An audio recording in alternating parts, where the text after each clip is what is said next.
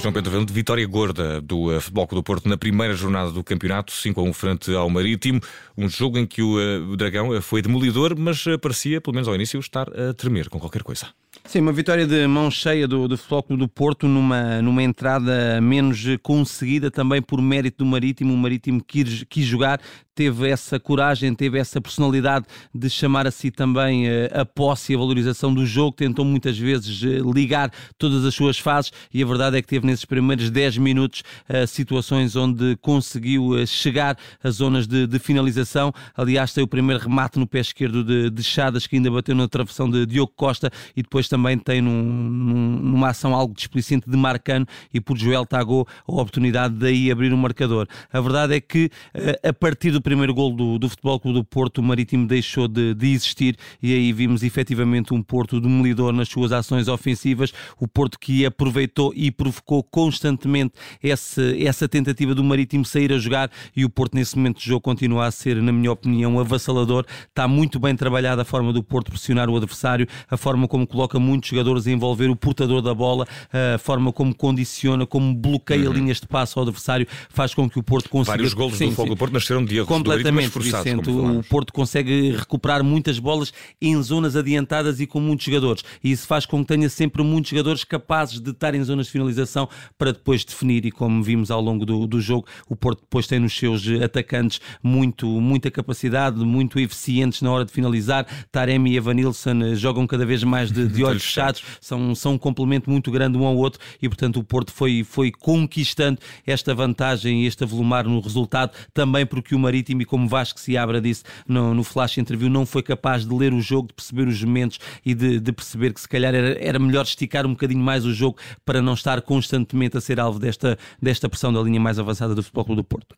E uh, o Futebol Clube do Porto conseguiu uh, ser demolidor mesmo no final da primeira parte, acabou por uh, deitar baixo as ambições da equipa do Marítimo, mas não foi por acaso. O Futebol Clube do Porto também com uma eficácia extrema mesmo apesar dos jogadores que saíram na época passada. E Daniel Lauder, que ninguém esperava a, a ver com destaque para o do Porto, fez uma espécie de papel de Otávio aqui, não com tanto estilo, mas pelo menos a cumprir. Sem dúvida, é um Porto com, com o mesmo ADN uh, com o mesmo espírito coletivo, sobretudo no momento sem, sem bola, a mesma agressividade, a mesma zona pressionante, muitos jogadores sempre em bloco alto uh, a envolver e a pressionar o portador da bola, mas é um Porto diferente nas suas dinâmicas ofensivas, desde logo porque perdeu dois criativos, Vitinha e Fábio Vieira, mas cá está, Sérgio Conceição rapidamente uh, é capaz de, de criar dinâmicas que tornam este Porto super capaz e super competitivo.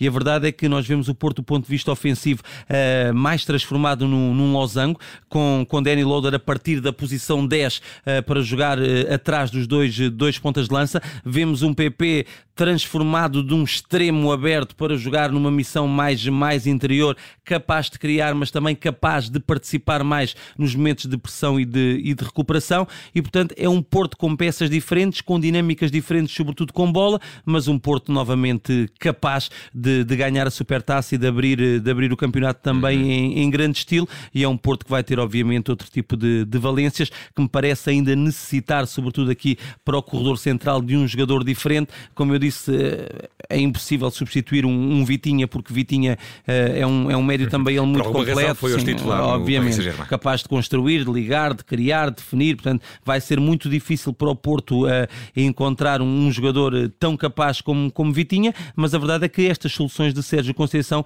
vão dando sempre à equipe essa capacidade de a manter competitiva e pronta para lutar por títulos. E uh, João Pedro Valente, resta saber-nos o que foi o pior esta noite no Estádio do Dragão.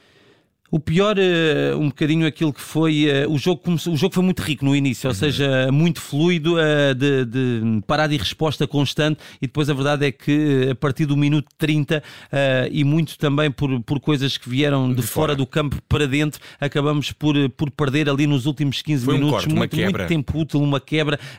Parece-me também que prejudicou o Marítimo, e a verdade é que o Marítimo acaba por sofrer os dois golos já muito perto do final da primeira parte, e portanto a minha nota negativa vai esta para, para para todos os intervenientes no, no, que estão dentro do campo, que são, que são agentes do espetáculo desportivo, valorizarem mais o jogo, valorizarem mais o tempo útil, porque a Liga Portuguesa precisa de um jogo, de um jogo dinâmico, de um jogo atrativo, uh, que tenha tempo útil para as Precisa para, que os primeiros 30 minutos deste jogo se estejam Seja 90, 90, completamente. E uh, João Pedro Valente, o melhor, no sentido contrário, nesta noite que houve, uh, que deu 5 a 1 ao Foco do Porto frente ao Marítimo e que teve, obviamente, com tanto gol, muita coisa boa também para contar. Sim, muitas unidades em bom rendimento no Futebol Clube do Porto, desde logo o Diogo Costa faz em momentos decisivos uma, uma intervenção que na altura impede o Marítimo de chegar, chegar à vantagem. João Mário faz um grande jogo também. lá está, esta nova dinâmica do Porto, este losango, faz com que os laterais tenham outra preponderância e outra importância na forma de atacar do, do Porto. e João Mário é um jogador muito capaz também de definir no último terço. Aliás, tem duas assistências, assiste uhum. o segundo e o, e o quinto. E mencionavas que é muito imprevisível. E é muito imprevisível, porque tanto, tanto puxa para fora para cruzar com, com o pé direito, como também vem, vem para dentro e joga com o pé esquerdo. E isso, para quem defende, é, é obviamente mais, mais difícil. Uh, mas para mim, o homem da noite é mesmo, é mesmo Taremi. Já o frisei aqui ao longo da, da emissão. É um avançado que tem muito gol também, mas também participa em muitos momentos do jogo do Porto, tanto para criar, para definir uh, a sua recuperação defensiva e a forma como se dá ao jogo, o seu compromisso é também muito grande e, portanto, para além dos golos, Taremi faz um jogo também de, de mão cheia uhum. e parece-me que seja justo reconhecer Taremi como homem da noite. E é para quem duvidava do compromisso do persa, do iraniano, com uh, o Foco do Porto. Está aí dois golos lados ao meio do jogo e um discurso de, de, final de encontro em que mencionava a importância da equipa. João Pedro Valente faz parte também da nossa equipa de desporto aqui nos comentários uh, na Rádio Observador. Mais uh, jogos vão vir, não sei se isso se pode dizer assim, mas mais jogos vão acontecer e vamos estar aqui para acompanhar tudo, sempre também com o teu apoio quando possível, João Pedro Valente. Um grande abraço e obrigado. Obrigado, Vicente. Boa noite.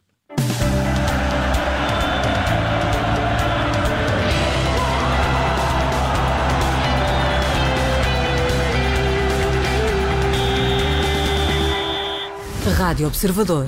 Grande Porto, 98.4.